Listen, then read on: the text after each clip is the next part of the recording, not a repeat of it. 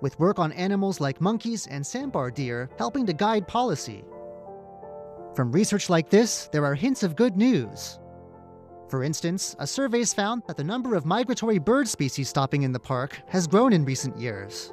In this way, the research also helps to show what the park is doing right in its work to protect this land. I'm Curious John, and I'll see you again next week.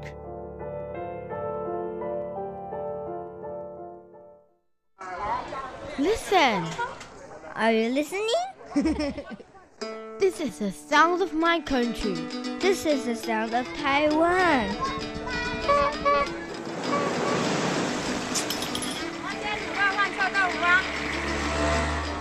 嘅头前压嘅啦，我哋嘅。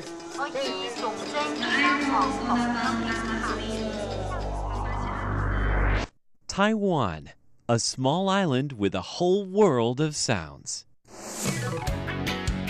Ladies and gentlemen, here's Shirley Lin with In the Spotlight.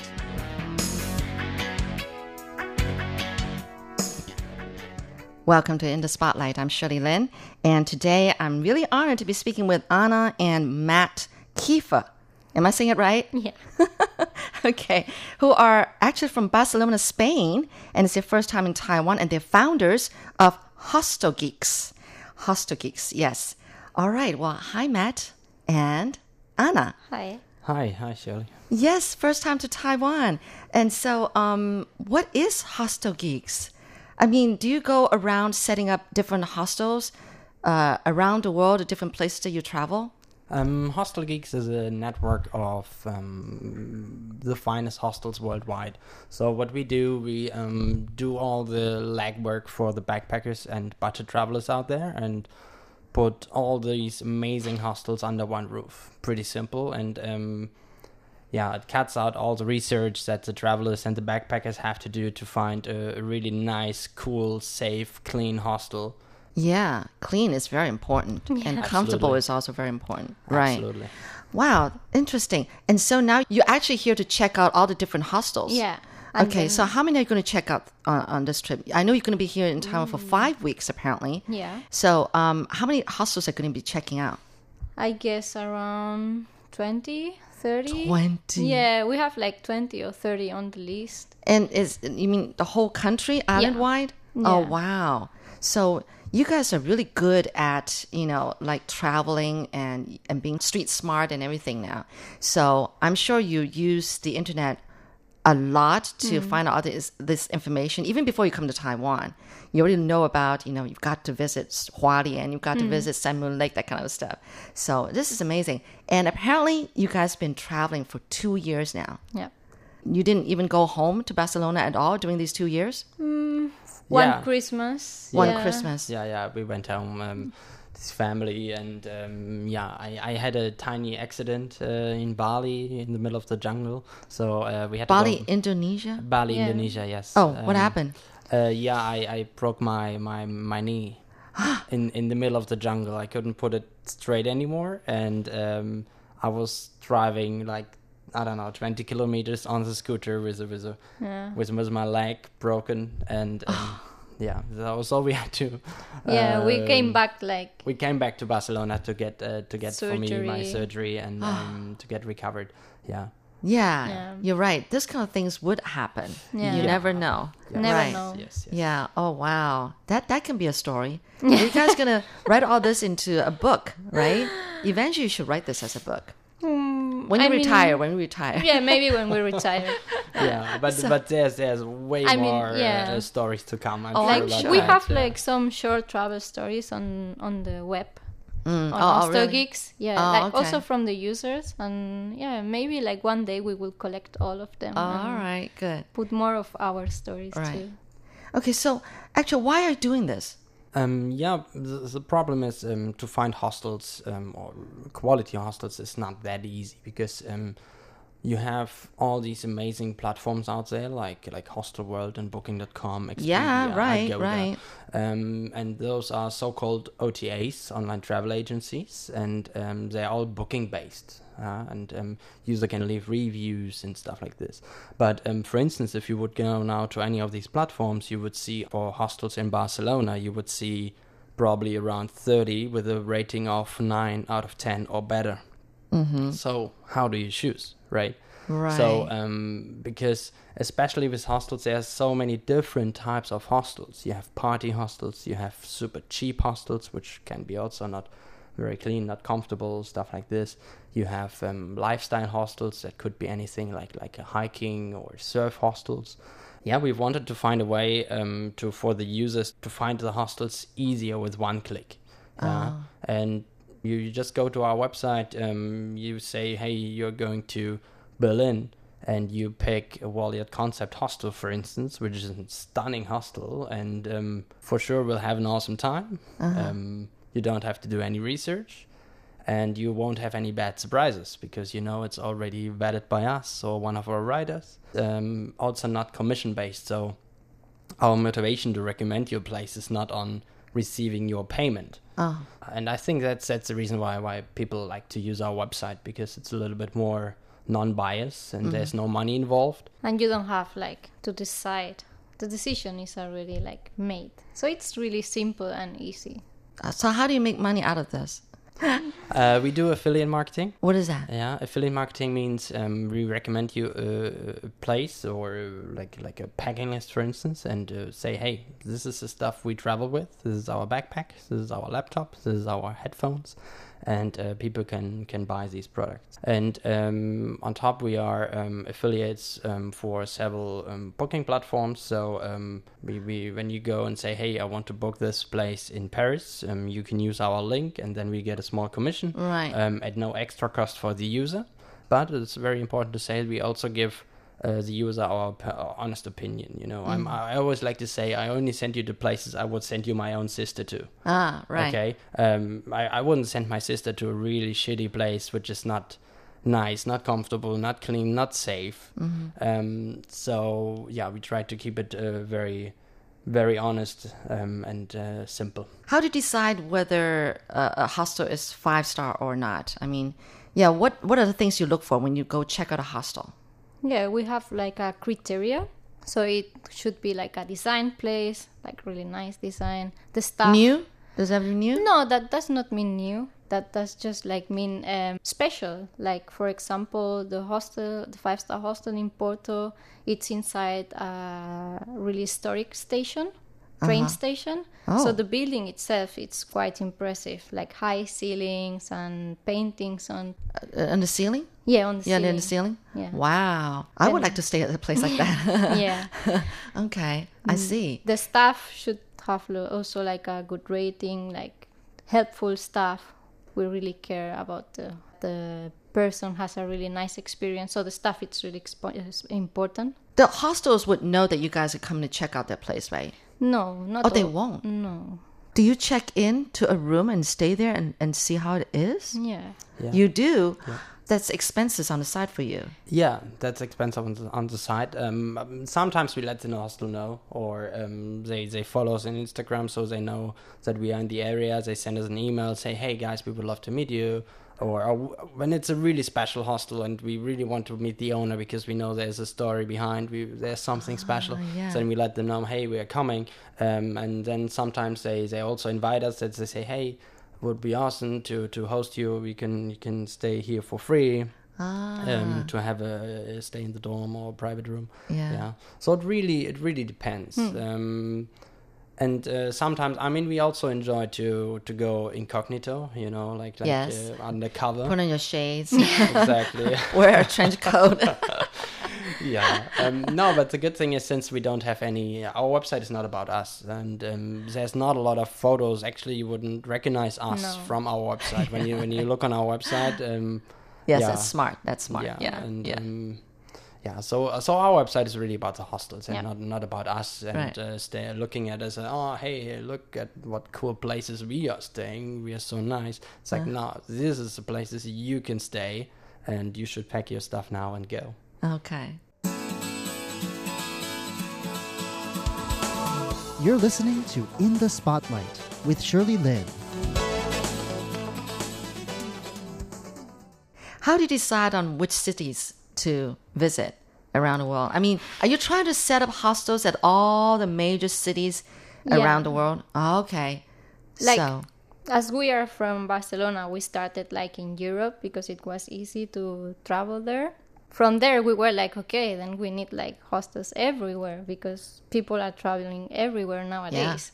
So we try to reach as many places as we can, and together with our team, like we cannot do it ourselves. Just like two people cannot just go around. Like so, we have like more writers and people working with us. Yeah. oh, so it's not we just the two of you. I was thinking, wow, that's a lot of work. No. Oh, No. right. You've only been doing this for two years, right? Um, No, actually, actually, it was uh, the Hostel Geek's birthday yesterday. Uh, four years. Oh, Four. four years now. Four years now. Oh, yeah. okay. So yesterday, four years ago, we launched. Mm. It was a pretty nervous moment, No.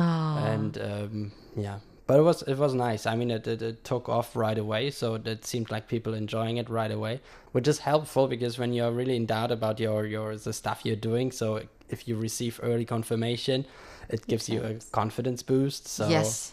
that was that was very helpful. Yeah. Oh yeah, I'm sure. Oh, so you started Hostel Geeks four years ago, but then you actually traveled two years, Yeah. right? The Well, two of like- you, the two of you. Yeah. Yeah. Like before, we were traveling with a home base. So we were traveling more around Europe or Uh-huh. like short flights.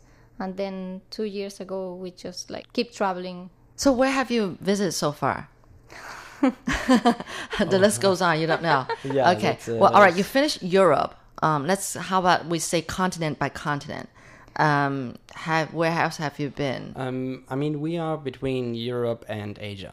Oh, okay. Um, so, Oh, oh. Yeah. oh, you limit yourself to just uh, Europe and for now. Asia. For now, For now. For, now. for oh, now. okay. Um, okay.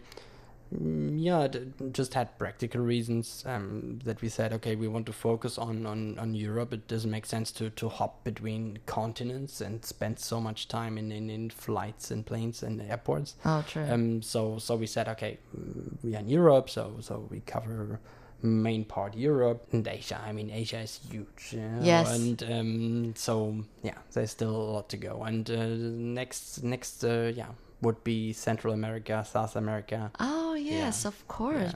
Oh, I would love to go there someday. Yeah. Um, I haven't been. Where other Asian countries have you visited before you come to Taiwan? Uh, we were in Vietnam, Mm-hmm. Malaysia, uh, Indonesia. And you stayed on average about five weeks in each place. That depends a bit like on the visa rules because each Oh, country yeah. has their own rules. True. So, Right. But we travel slow, so at least one month. Oh, Yeah. okay. okay. Normally one month. It's Normally like one no month. problem.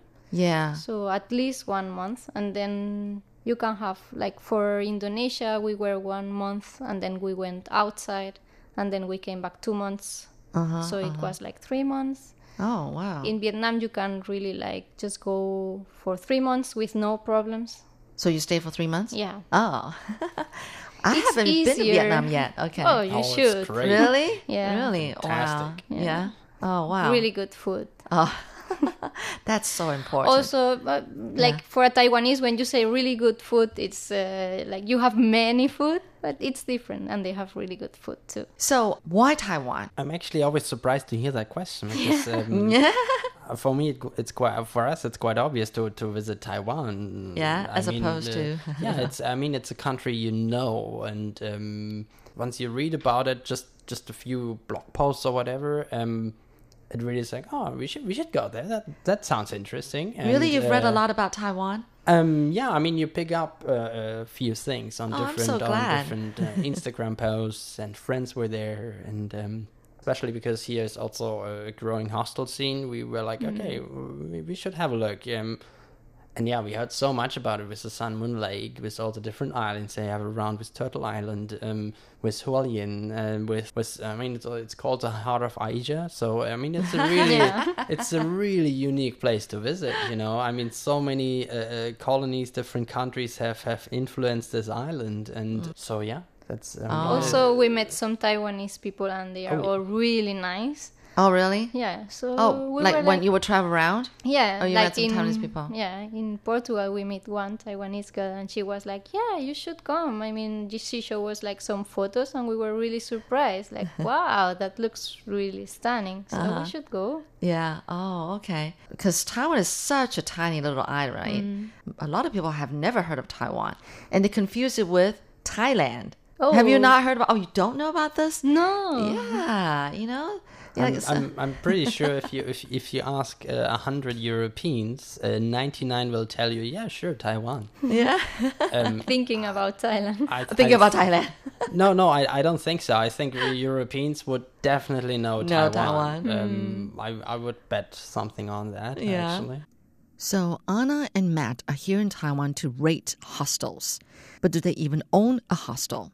Join me next week to find out. For In the Spotlight, I'm Shirley Lin. Thank you.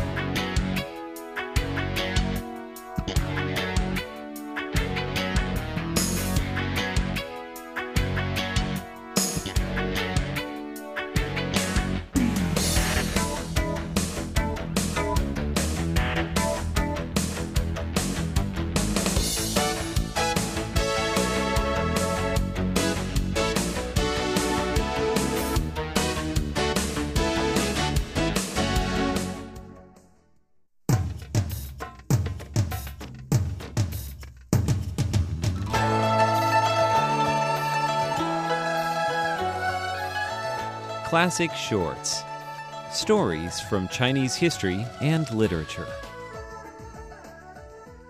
Hello and welcome to Classic Shorts. I'm Natalie So. Today we're going to hear about a poet who started a whole new genre of Chinese poetry, the rivers and mountains genre, or san shui. Xie Lingyun, who lived from 385 to 433 in the northern and southern dynasties.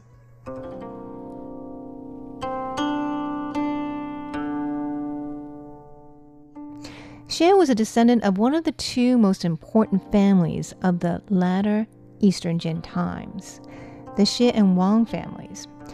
He served as a government official. But when the Liu Song dynasty overthrew the Eastern Jin dynasty, he was demoted to a position in a remote area, a place called Yongjia, which is now modern day Wenzhou in Zhejiang.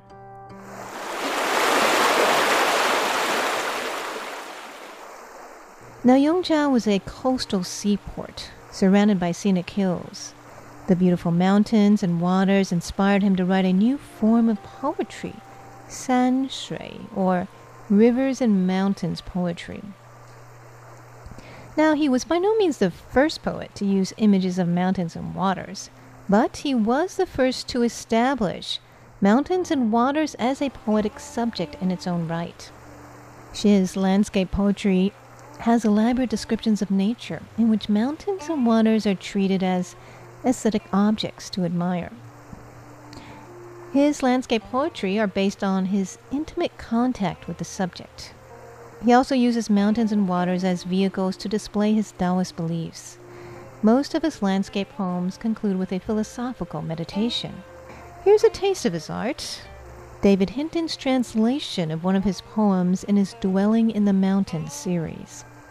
Dwelling in the mountains, slipping from gardens to fields, and from fields on toward lakes, I float and drift on and on along rivers to realms of distant water, sage pools in mountain streams deepening into recluse dark, and hazy confusions of wild rice clearing away along islands.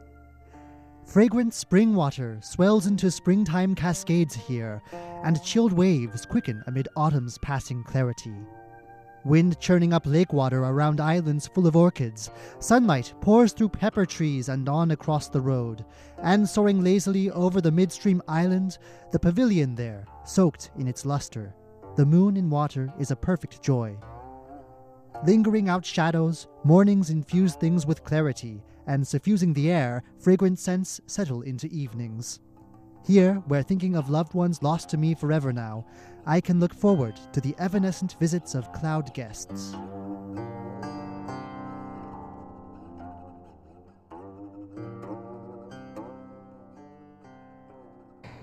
After inventing landscape poetry, Xie later went home to his family estate in Shining. There he went on long exploratory expeditions, accompanied by dozens of servants to South Mountain. They often had to hack a way through densely vegetated areas. And Xie was also known for inventing and using a type of wooden boots with removable spikes. They can be used on all kinds of terrain. His poems from this period made it to the capital city and were very popular there and throughout history. Xie was one of the most innovative and influential poets in the history of Chinese poetry, and his works were a precursor to Zen Buddhism. But he was not a particularly humble man. He was once known for saying, If all the literary talent were one measure, then Cao Zijian would make eight cups. I would make another cup, and all the other literary talents would make up one more. Now, he may have been complimenting the writer Zhao, but in effect, he was saying that he himself was as great as all other writers combined. His arrogance did not serve him well. Near the end of his life, he was exiled to Guangzhou. And as a defiant member of the opposition dynasty, he was sentenced to death. But let's hear another part of his legacy another poem about the mountains he loved. Here where I live, lakes on the left, rivers on the right, you leave islands, follow shores back to mountains out front, ridges behind, looming east and toppling aside west. They harbor ebb and flow of breath, arch across and snake beyond, devious, churning and rolling into distances, cliff top ridgelines hewn flat and true.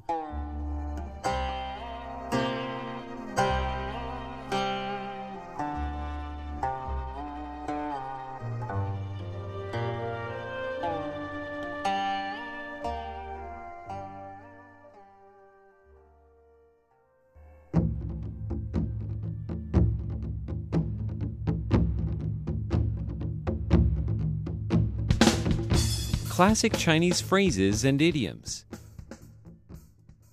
There's a classic Chinese idiom talent high eight cups. 才高八斗.才高八斗. The phrase was taken from poet Xie Lingyun's legendary brag line, and it's used to mean a very talented person. You could say Bob is excellent in math, science, debating, and music. He's talent high, eight cups. 才高八斗. That's another idiom and story related to the number eight. Thanks for joining me on Classic Shorts. I'm Natalie So.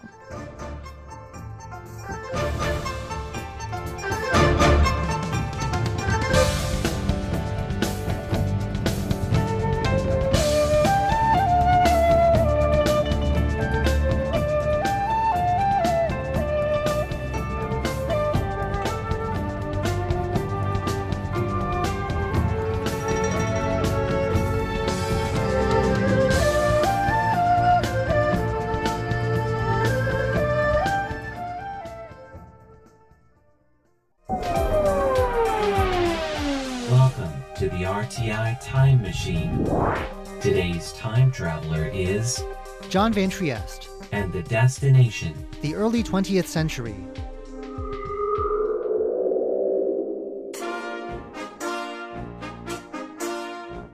In the early 20th century, Taiwanese photography came into its own.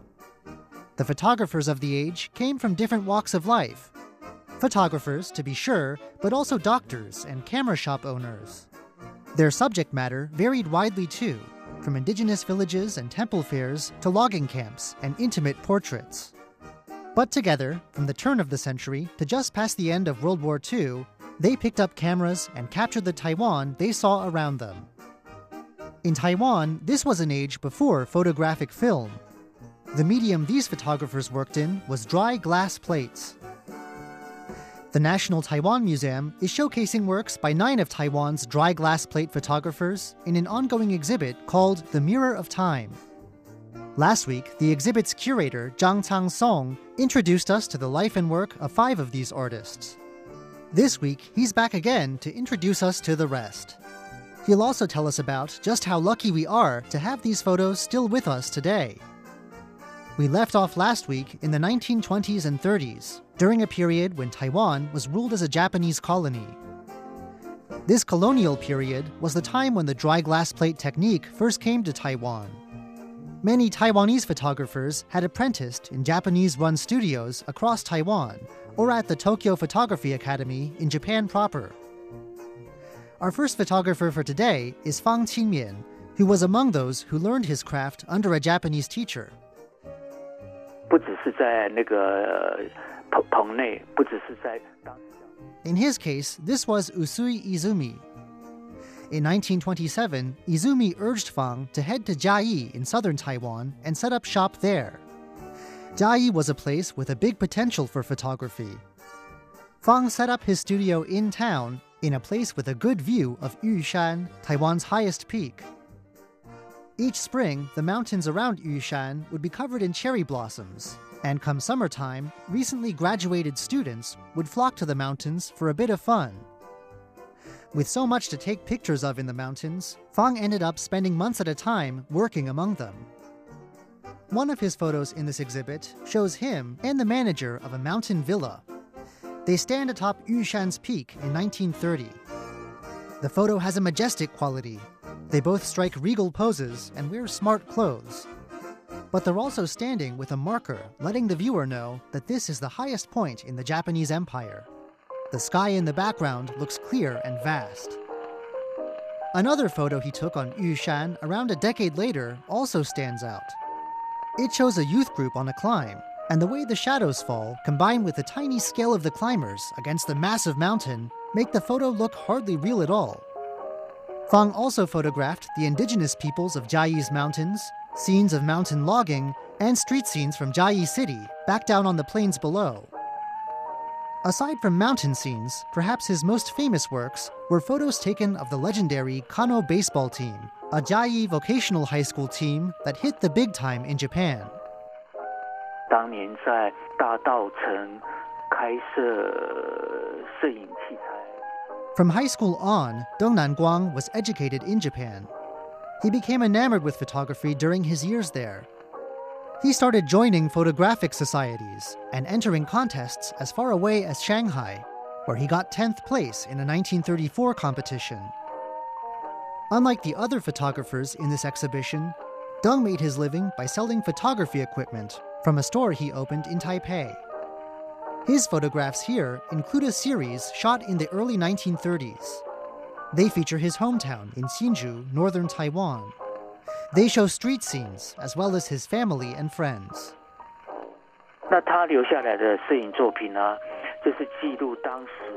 Hong Kong Da was an obstetrician and gynecologist who helped deliver over 13,000 babies during a long career.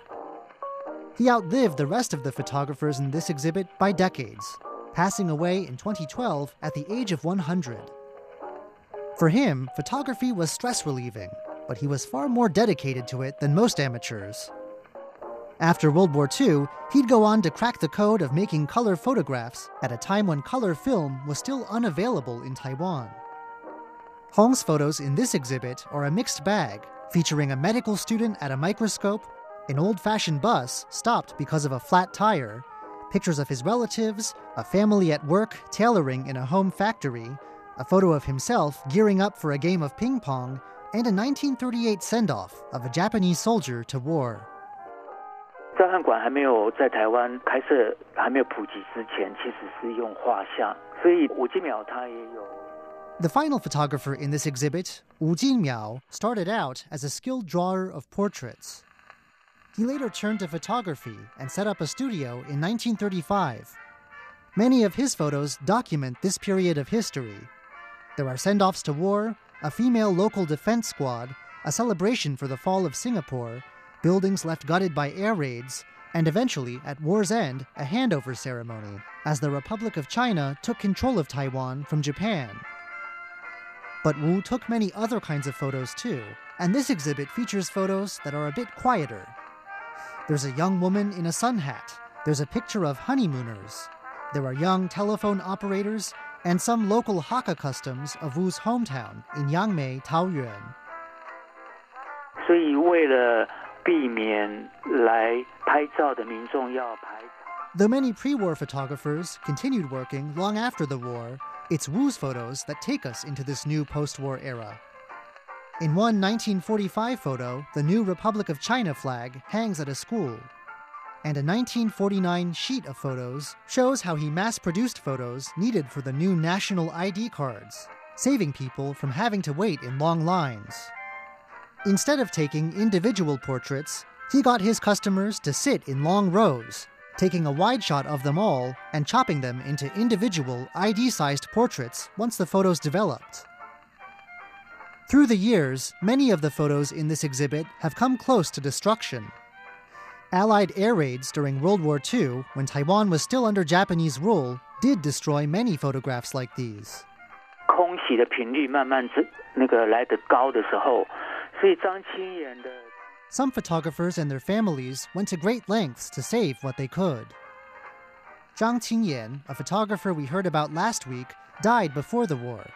His widow loved him so much, though, that once air raids began, she hired an ox cart to get his glass plates to safety in another town. Many were eventually lost anyway, but luckily, around 200 survive. Meanwhile, the photos of Wu Jingmiao, who we just heard about, were taken to safety during the war by a younger brother and a cousin.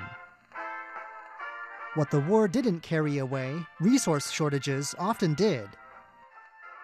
成像的那个药膜，把它刮除以后，就是一个很高级的玻璃。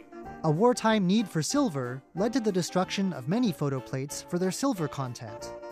Meanwhile, glass shortages, even after the war, saw many plates stripped of their images and turned into window panes. Poor storage conditions are a threat that still continues. The plates need highly specific conditions to stay intact. Of course, the photos in this exhibit are in safe hands. But many lost or neglected plates may still be out there. Hundreds of photos by Lin Cao, a photographer we met last week, were discovered completely by chance. They were found inside the same upper class residence where they'd been taken.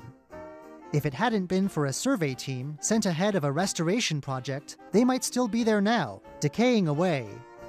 真的也是在跟跟时间赛跑， 希望这些呃 Mr. Zhang says finding plates like these before they deteriorate is a race against time. Fortunately, the National Taiwan Museum, the same museum behind this exhibit, is setting up a home for photos like these. This is the National Center of Photography, which may be ready as soon as next year. Inside, the museum's current collection of dry glass plates and any new works that may turn up can be properly cared for, saving half a century of Taiwanese images for Taiwan's future generations. I'm John Van Trieste, and I hope you'll join me again next week for another journey through time.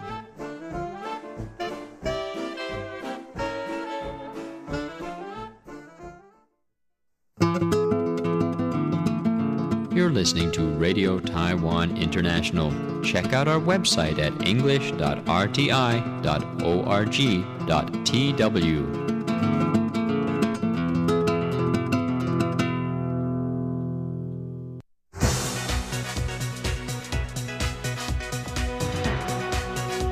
talking about smart healthcare, for us, uh, we would like to set up two demo sites, Bangkok Christian Hospital because it is city. The other demo site, Overbrook Hospital, because we have very good relationship. The second reason is their city system developed by themselves. If we would like to integrate some of the systems from Taiwan, that's much easier. Hello and welcome to this week's On the Line brought to you by Radio Taiwan International. I'm Carlson Wong. Dr. Nina Gao Xiaoling, CEO of Overseas Medical Mission Center of Changhua Christian Hospital, said the most common diseases found in new southbound policy target countries are related to heart disease and diabetes.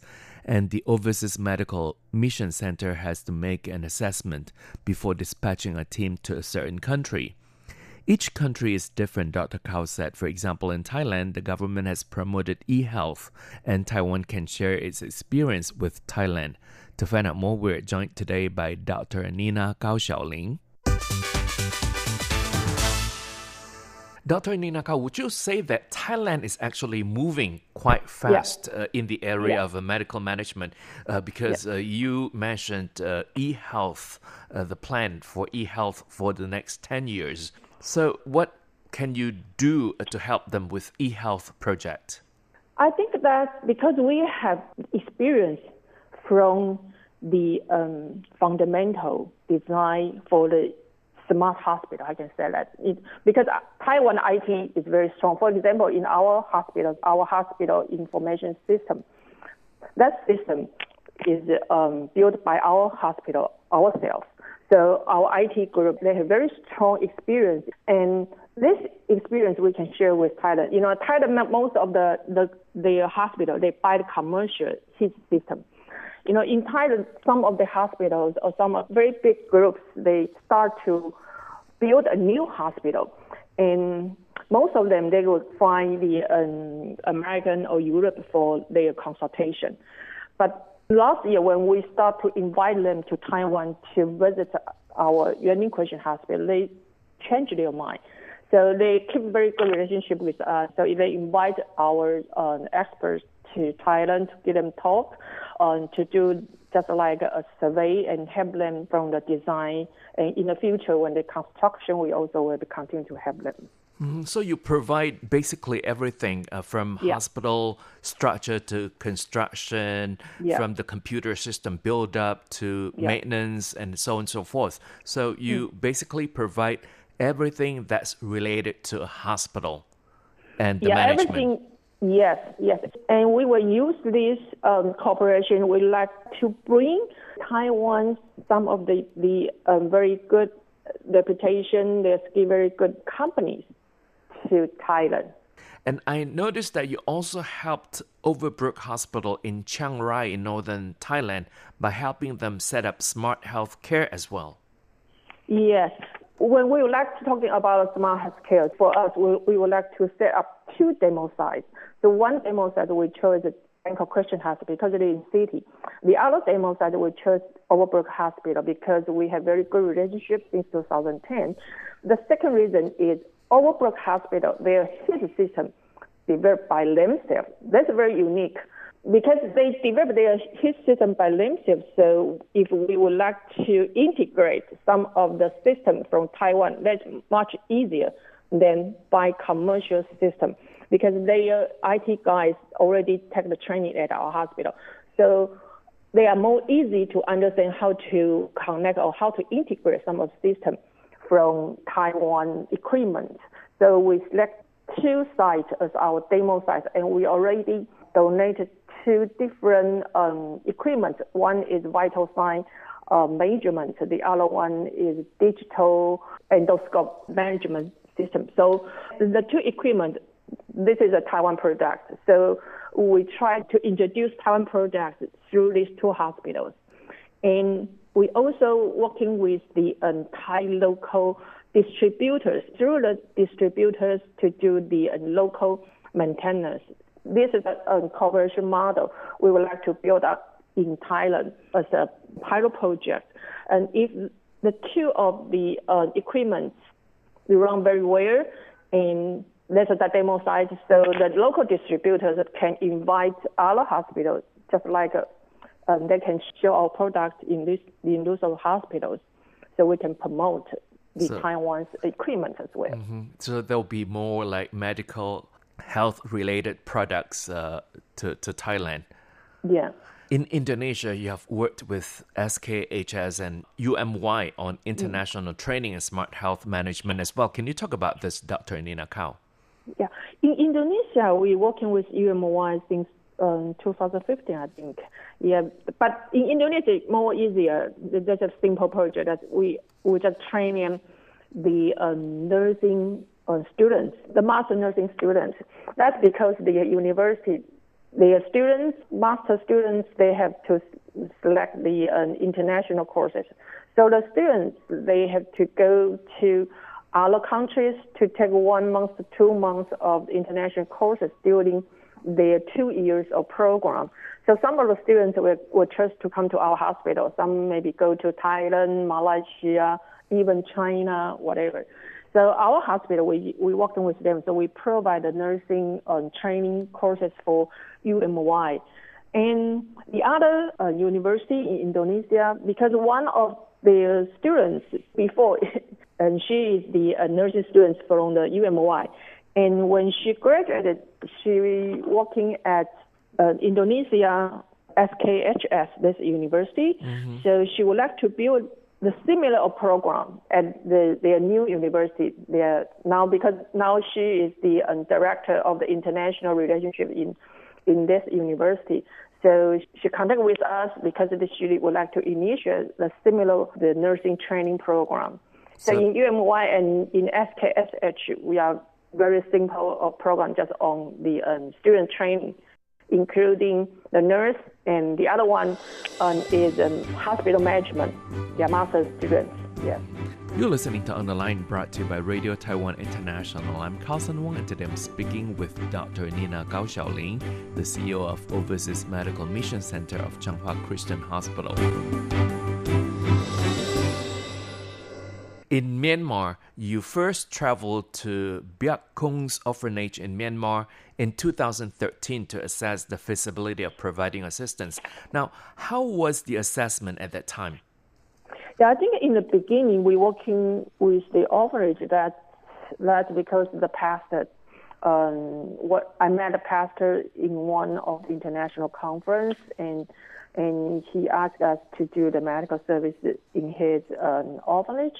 I, I went over there to do the the feasibility study and I found actually the orphanage really need our help. So we start to send our medical team to over there. But finally, I find that the an orphanage they have to sustain by themselves. So we uh, not only to provide the uh, medical service, we also start to initiate another project we call just agriculture project. So we try to help them to raise the chicken, raise the pig, because they can sell the chicken and pig, then they can have some of money can, for the, their sustain. Mm-hmm. And the water will be another problem if you raise the chicken or you raise the pig because the waste will be because some of contamination for the water. So we start another project we call the um, Save Water project for this orphanage.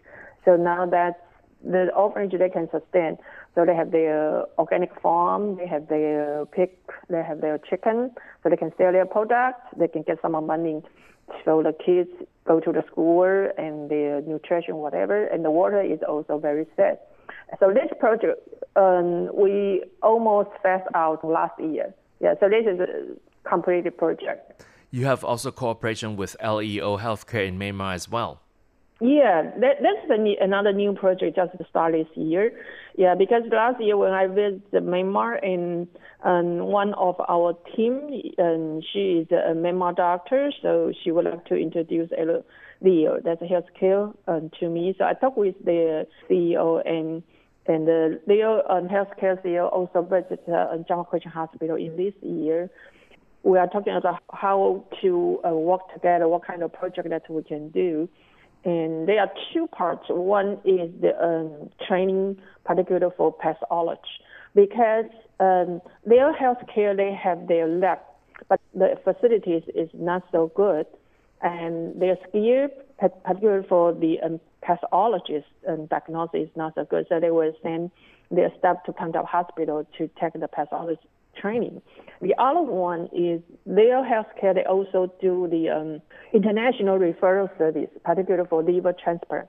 That you know before they they refer the patient to India to do the liver transplant, and now we're talking about that one because Taiwan, the liver transplant is the skill is very very good. That's almost top one, and our hospital um, is also very good in this part. So we can also can do the patient um, reverse service in the future.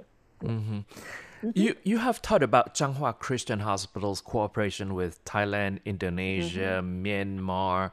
Uh, now the cooperation today seems is moving towards smart health management. Before each hospital could have basic medical equipment and computers, what do you think are the challenges of having smart health? Uh, I think not all the countries we we promote the smart healthcare management. That depends on the different countries their their development, particularly for the um, very fundamental development.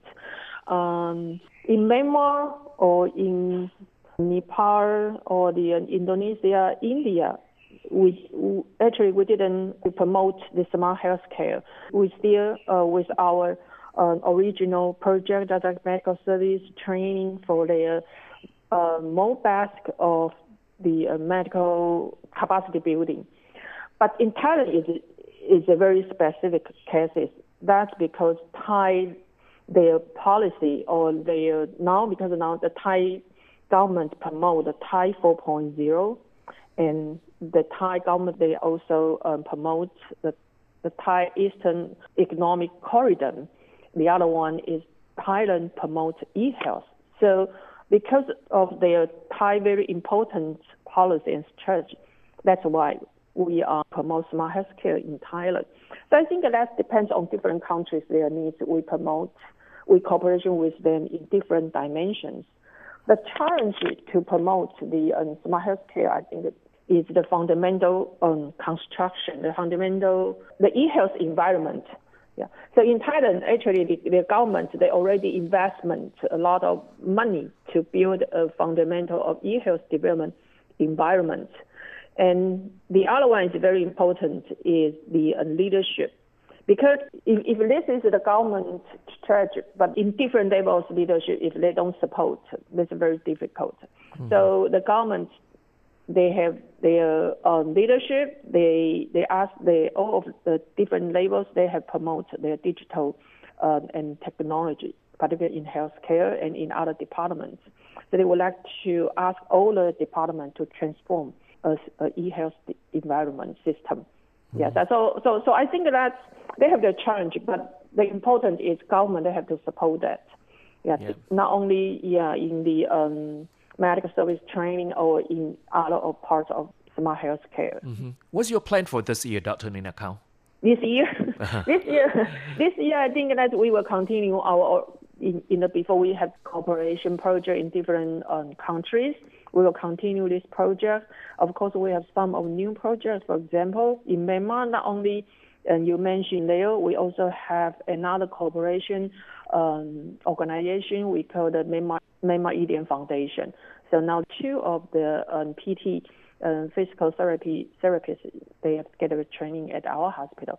Some of new projects in Myanmar, and this morning I just talking with Kwon uh, University. They would like to conduct the other new project, the environment protection project in Myanmar.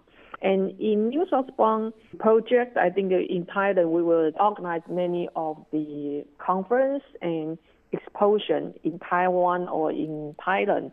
So we would like to invite more of the Taiwan uh, very good company can join us to go to Thailand to show their products, and we we would like to play a very good bridges to connect Taiwan and Thailand. Mm-hmm. This is a soft power of uh, Taiwan, and uh, yeah. the medical service has been provided by Changhua Christian Hospital in Taiwan, and yeah. we've been joined on the phone today by the CEO of Overseas Medical Mission Center of Changhua Christian Hospital, Dr. Nina Kao. And that's it for this week's On the Line brought to you by Radio Taiwan International. I'm Carlson Wong. Thank you for listening. I'll see you next week. Goodbye.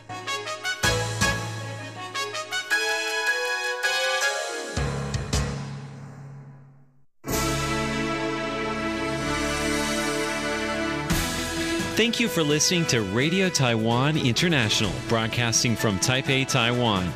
Check out our website at english.rti.org.tw. Again, that's english.rti.org.tw for the latest news and features from Taiwan. You can also listen to our programs and watch videos as well. Our 60 minute English language program can also be heard every day at the following times and frequencies. In southern China and South Asia from 1600 to 1700 UTC on 6180 kHz. Again, that's in southern China and South Asia from 1600 to 1700 UTC on 6180 kHz. And in Southeast Asia from 0300 to 0400 UTC on 15320 kHz. Again, that's in Southeast Asia from 0300 to 0400 UTC on 15320 kHz. We'd love to hear from you. Please send your comments to P.O. Box 123 199, Taipei, Taiwan. Again, that's P.O. Box 123 199, Taipei, Taiwan. Or send an email to rti at rti.org.tw. Again, that's rti at rti.org.tw. Also, visit us on Facebook. The address is fb.me forward slash Radio Taiwan International. Once again, on Facebook, we're located at at fb.me forward slash Radio Taiwan International for videos, photos, and news of interest from Taiwan. Thank you once again for listening to Radio Taiwan International.